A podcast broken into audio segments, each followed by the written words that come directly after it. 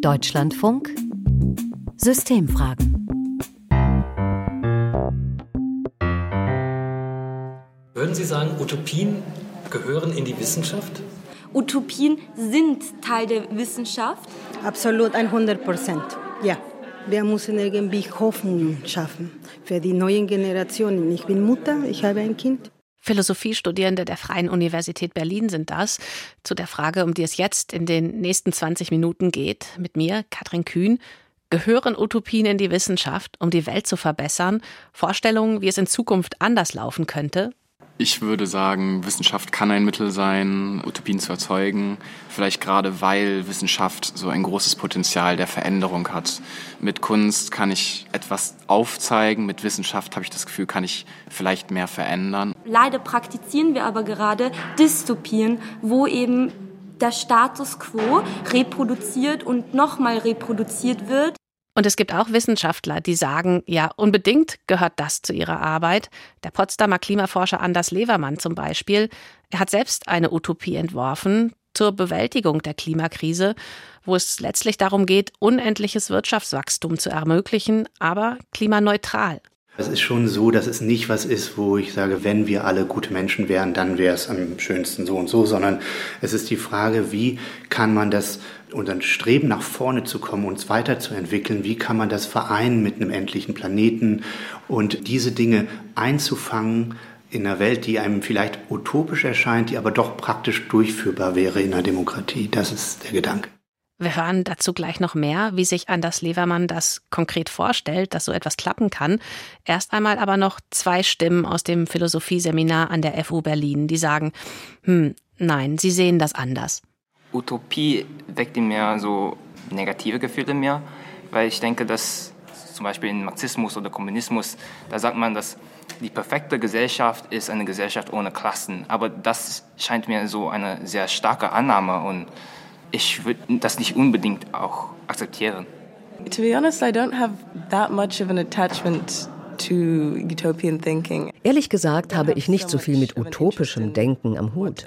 Mich interessiert mehr die Schönheit oder die Verrücktheit oder die Widersprüchlichkeit der alltäglichen Welt, um zu analysieren, was gerade in diesem Moment vor sich geht. Utopien also auch als Gefahr oder zumindest als Ablenkung davon, erstmal das, was gerade passiert, zu verstehen. Und damit haben wir genau das Spannungsfeld, in dem sich unser Thema jetzt abspielt, ob Wissenschaftlerinnen und Wissenschaftler das so machen sollten, mit Utopien die Welt verbessern wollen. Chance oder Risiko. Mein Kollege Andreas Beckmann hat für uns dazu recherchiert. Wir haben ihn gerade ganz am Anfang schon mal kurz gehört. Er hat mit den Studierenden in Berlin gesprochen und wir sind jetzt zusammengeschaltet vom Deutschlandfunk in Berlin zu mir hier im Deutschlandfunk in Köln. Andreas, erstmal wichtig ja wie immer in der Wissenschaft die Definition. Worüber reden wir eigentlich? Was genau ist das, eine Utopie? Der Begriff ist erstmal aus dem Griechischen abgeleitet und bedeutet ein Ort, den es nicht gibt. So wie wir den Begriff heute verwenden, geht er zurück auf ein Buch aus dem frühen 16. Jahrhundert von Thomas Morus, Utopia. Im Untertitel heißt es, das Buch handelt von der besten Verfassung eines Staates. Das deutet schon so ein bisschen an, dass Thomas Morus den Staat, den er erlebte, nämlich das England Heinrichs VIII., nicht für ideal hielt. Eine Utopie ist also in erster Linie immer Kritik der bestehenden Verhältnisse und sie formuliert diese Kritik dann aber in einer Form, dass sie eine erstrebenswerte Gesellschaft beschreibt. Wobei der Titel auch schon beinhaltet, dass sich der Autor nicht wirklich sicher ist, ob es solche Idealzustände dann am Ende wirklich einmal geben kann. Aber unabhängig jetzt von diesen Zweifeln oder Selbstzweifeln war das Werk so erfolgreich, dass es eine literarische Gattung begründet hat, nämlich den utopischen Roman. Also das ist eigentlich etwas aus der Literatur. Und wie kam es dann in die Wissenschaft? Also was hat das mit Wissenschaft zu tun? Zunächst mal wenig. Aber dann im 18. Jahrhundert nahm der Fortschritt von Wissenschaft und Technik so richtig Fahrt auf und dann flossen in utopische Schriften auch immer mehr wissenschaftliche Erkenntnisse ein. Einfach weil die Autoren auch glaubhaft machen wollten, dass das, was sie da beschrieben, vielleicht machbar wäre.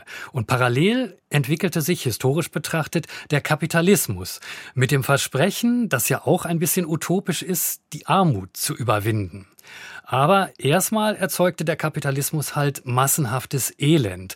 Und so kam dann eine ganze Reihe sozialistischer Utopien auf. Und von denen waren auch Karl Marx und Friedrich Engels angeregt, auch wenn die beiden gesagt haben, wir müssen da noch genauer werden, wir müssen diesen utopischen Sozialismus auf konsequent wissenschaftliche Füße stellen. Und sie glaubten, mit sozialwissenschaftlichen Methoden zeigen zu können, dass die Geschichte unaufhaltsam auf einen Sozialismus hinauslaufe und dass es dann die Aufgabe der Partei der Arbeiterklasse, einer Avantgarde oder Intellektueller sei, herauszufinden mit wissenschaftlichen Methoden, was die richtigen revolutionären Maßnahmen wären, die dafür zu ergreifen wären, wie das genau aussehen sollte, wann der richtige Moment gekommen sein sollte, all das sollte sich wissenschaftlich bestimmen lassen. Also Marx und Engels haben die Wissenschaft genutzt, um ihre Vorstellungen voranzutreiben, bisschen auch nach dem Motto, hier ist das Ziel, jetzt brauchen wir nur noch den Weg. Ja, sie haben sowohl den Weg als auch das Ziel vor allen Dingen versucht, wissenschaftlich zu untermauern. Und so haben sie die wohl historisch wirkmächtigste Utopie geschaffen, die es je gegeben hat. Und die entfaltete sich ein bisschen später, vor allen Dingen im 19. und Anfang des 20. Jahrhunderts, als utopisches Denken so populär war wie wahrscheinlich nie vorher oder nachher. Aber es zeigte sich ja dann im Laufe der Geschichte, dass gerade diese Utopie des Sozialismus eben doch nicht hielt, was die Menschen sich davon versprochen hatten, dass diese Lehre sogar oftmals missbraucht wurde, um etwa Verbrechen wie die des Stalinismus zu rechtfertigen. Und es setzte eine ziemliche Desillusionierung ein. Utopien waren dann so seit Mitte des 20. Jahrhunderts weitgehend verpönt, zumindest im politischen Raum und auch in den Sozialwissenschaften.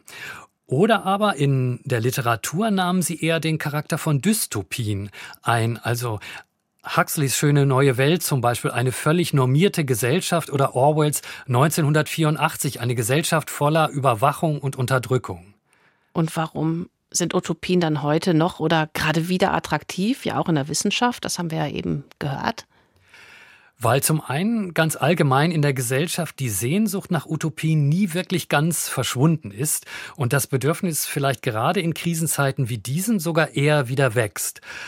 Und zum anderen, weil ausgerechnet in den Naturwissenschaften, die ja nach ihrem Selbstverständnis absolut nüchtern und exakt sind, das utopische Denken unterschwellig sich doch ein bisschen immer fortsetzt. Man spricht da natürlich weniger von Utopien, sondern eher von Prognosen oder vom Fortschritt oder von technischen Möglichkeiten. Aber wenn es dann um Konzepte geht, zum Beispiel mit Hilfe der Gentechnik die Nahrungsmittelproduktion so sehr zu steigern, dass der Hunger überwunden wird, oder in der Medizin Medizin Therapien in Aussicht gestellt werden, mit denen der Krebs besiegt werden kann, dann sind das natürlich auch Formen von Utopien. Oder wie wir die Klimakrise bewältigen können, als nochmal ein Ziel, das wir nennen könnten hier. Und darauf schauen wir jetzt einmal ganz konkret. Andreas, vielen Dank erstmal bis hierhin. Wir sprechen gleich nochmal weiter. Erst geht es jetzt zu einer ganz konkreten aktuellen Utopie, damit alles auch ein wenig greifbarer wird, wie so etwas aussehen kann. Wir haben den Klimaforscher und Physiker Anders Levermann ja eben schon gehört. Seine Utopie sagt, auch mit viel Wirtschaftswachstum ist klimaneutrales Leben möglich. Seine Motivation ist, er wollte den ganzen Negativszenarien etwas entgegensetzen. Wir haben der jungen Generation als einzige Utopie lange Zeit übrig gelassen, dass wir die Klimakrise verhindern. Ich finde es sehr schade, wenn wir bei der jungen Generation nur sagen können, es wäre schön, wenn wir etwas Schreckliches verhindern. Das scheint mir keine positive Utopie. Anders Levermann hat einen ganz klassischen Wunsch. Kommenden Generationen soll es besser gehen als uns. Seine Utopie vom Klimaschutz geht deshalb nicht mit Verzicht einher, sondern mit Wachstum. Genannt hat er sie die Faltung der Welt. Die Idee der Faltung stammt aus der Chaostheorie. Sie besagt, vereinfacht ausgedrückt, eine Gesellschaft, deren Entwicklungspfad mit unendlichem Rohstoffverbrauch einhergeht, wird auf einem endlichen Planeten wie der Erde unweigerlich an Grenzen stoßen. Oder die Gesellschaft kriegt nur rechtzeitig die Kurve, um ihren Entwicklungspfad zu verändern bzw. zu falten, wie Physiker sagen. Da kann man sich fragen, kann es unendliches Wachstum auf endlichen Planeten geben? Und die Antwort ist ja. In der Chaostheorie ist das gelöst mit der sogenannten Faltung, wenn Sie also unendliches Wachstum in einem endlichen Raum einsperren, also begrenzen, dann wachsen Sie in die Vielfalt. Klingt sehr esoterisch, ist sehr, sehr praktisch aber. Nämlich so. Die Gesellschaft faltet ihren Entwicklungspfad nicht nur in eine neue Richtung, in der sie ohne Öl, Gas und Kohle auskommt, sie fächert ihn auch noch auf, so ähnlich wie beim Basteln eines Origamis, so dass eine Vielfalt von Entwicklungslinien entsteht. Schließlich gibt es viele Wege, woher Energie kommen kann, mit der klaren Vorgabe keine Treibhausgase mehr. Diese harten Grenzen müssen hart sein. 2045 kein CO2-Ausstoß mehr. Und eine Firma, die sich dann nicht eingestellt hat darauf, die geht dann zugrunde. Das muss hart sein. Und innerhalb dieser Grenze dürfen wir das machen, was wir wollen. Weil der Gedanke hierbei ist, dass wir die Kreativität der Gesellschaft und der Wirtschaft tatsächlich abzapfen, dass wir die sich entfalten lassen. Nur noch klimaneutrale Produktion soll erlaubt sein. Aber das heißt nicht, dass man den Leuten in allen Details vorschreiben muss, wie sie zu leben haben. Der Faltungsansatz ist ein anderer, nämlich zu sagen, wir verbieten, was wir wirklich nicht mehr wollen.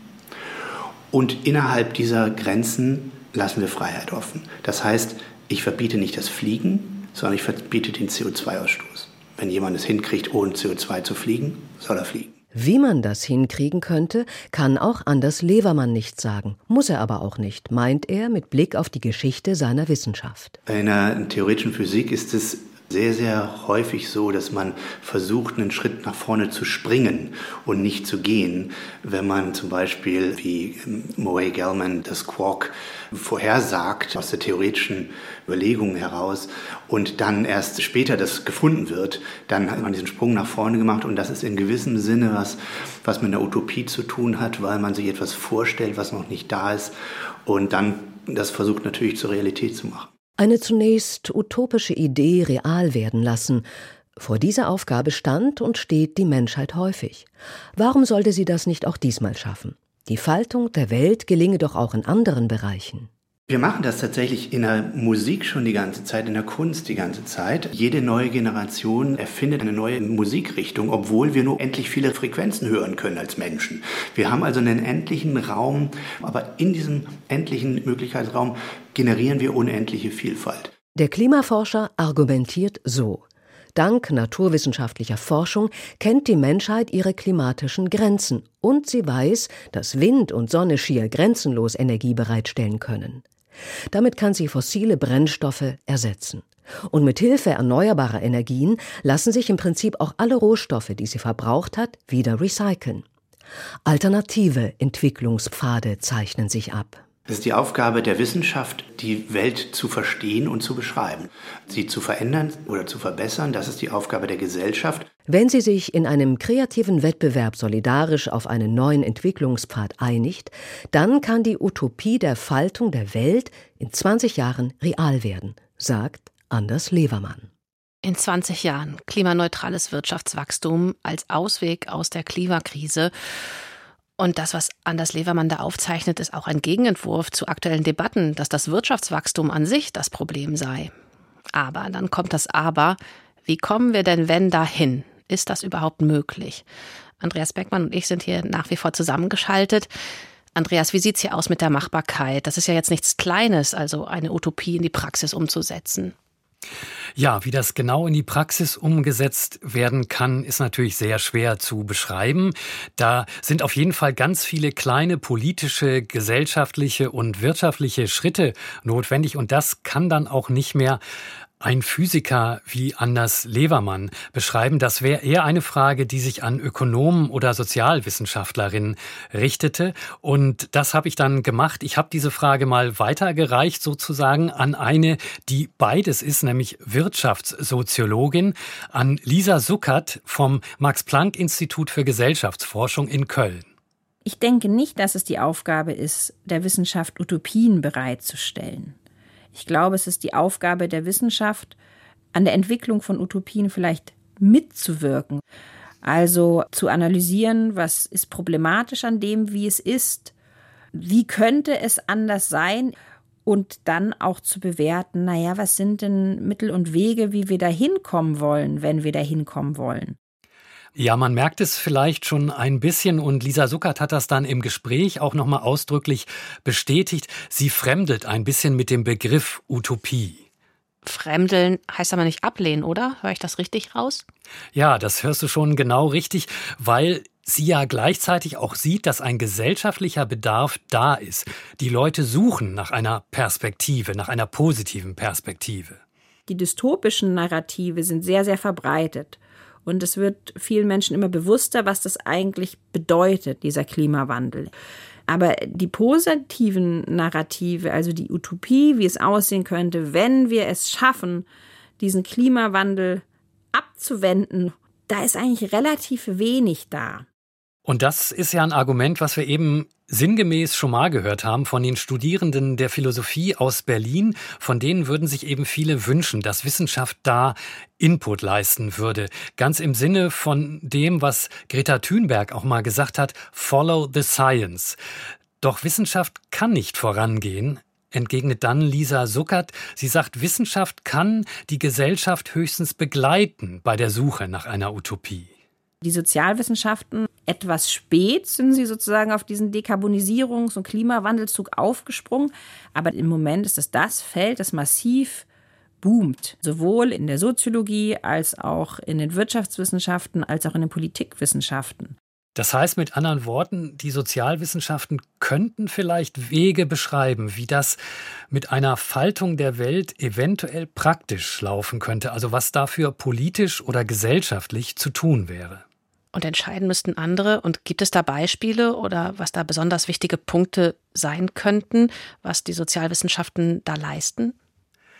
Es gibt inzwischen eine ganze Reihe von Studien, die fragen, unter welchen Bedingungen die deutsche Gesellschaft eine konsequente Klimapolitik wohl unterstützen würde und wo vielleicht Spaltungen auftreten könnten, weil manche Gruppen eben gegen Veränderungen sind oder weil ihnen mögliche Veränderungen zu schnell gehen. Und bei aller Unterschiedlichkeit, die es natürlich zwischen den einzelnen Erhebungen gibt, wird eines deutlich, die Mehrheit in Deutschland sagt schon, ja, wir müssen da mehr tun. Das kann einen optimistisch stimmen, dass eine gemeinsame Klimapolitik in Deutschland möglich ist, wenn man sich mehr auf das Gemeinsame als auf das Trennende konzentriert dann kann es vielleicht möglich sein, wie es so schön heißt, alle mitzunehmen. Und ganz wichtig dafür ist, das sagen eigentlich alle Studien, die Kosten und die Härten, die Klimaschutz unweigerlich nun mal mit sich bringt, so zu verteilen, dass alle das Gefühl haben, dass es gerecht zugeht. Aber, schränkt dann die Wirtschaftssoziologin Lisa Suckert gleich wieder ein, die Schwierigkeit gerade beim Thema Klimaschutz ist, dass dieses Gefühl von Gerechtigkeit, das muss weltweit entstehen, weil der Klimawandel eben ein globales Problem ist, das alle Länder gemeinsam angehen müssen. Sozialwissenschaft kann aufzeigen, wo Ungleichheiten sind. Also beispielsweise, dass die Länder im globalen Süden sehr wenig dazu beigetragen haben zu dem Klimawandel, den wir sehen, dass sie aber relativ viele Kosten tragen, also dass sie relativ stark unter dem Klimawandel leiden. Das ist natürlich etwas, was Wissenschaft feststellen kann. Aber dann muss Politik und Gesellschaft entscheiden, wollen wir das ändern? Also mit anderen Worten, Wissenschaft ist nicht dazu da, die politische Richtung festzulegen oder vorzugeben. Aber Wissenschaft kann Optionen aufzeigen. Und das versucht zum Beispiel die Max-Planck-Gesellschaft, indem sie sogenannte globale Entscheidungstheater inszeniert. Was ist das denn? Äh, Entscheidungstheater, was muss ich mir darunter vorstellen? Ja, da werden klimapolitische Szenarien simuliert. Mit Wissenschaftlern vor allen Dingen natürlich, aber da werden auch Politiker hinzugezogen, Finanzfachleute, manchmal auch Schulklassen und ganz oft Aktivisten oder Künstlerinnen. Zum Teil passiert das irgendwo auf der Welt vor Ort, etwa hier im Haus der Kulturen der Welt in Berlin. Ganz oft passiert es aber auch im Netz. Und da werden dann Fragen diskutiert wie, was passiert, wenn wir an einem bestimmten Ort, in welcher Zeit, auf welche klimapolitischen Maßnahmen setzen?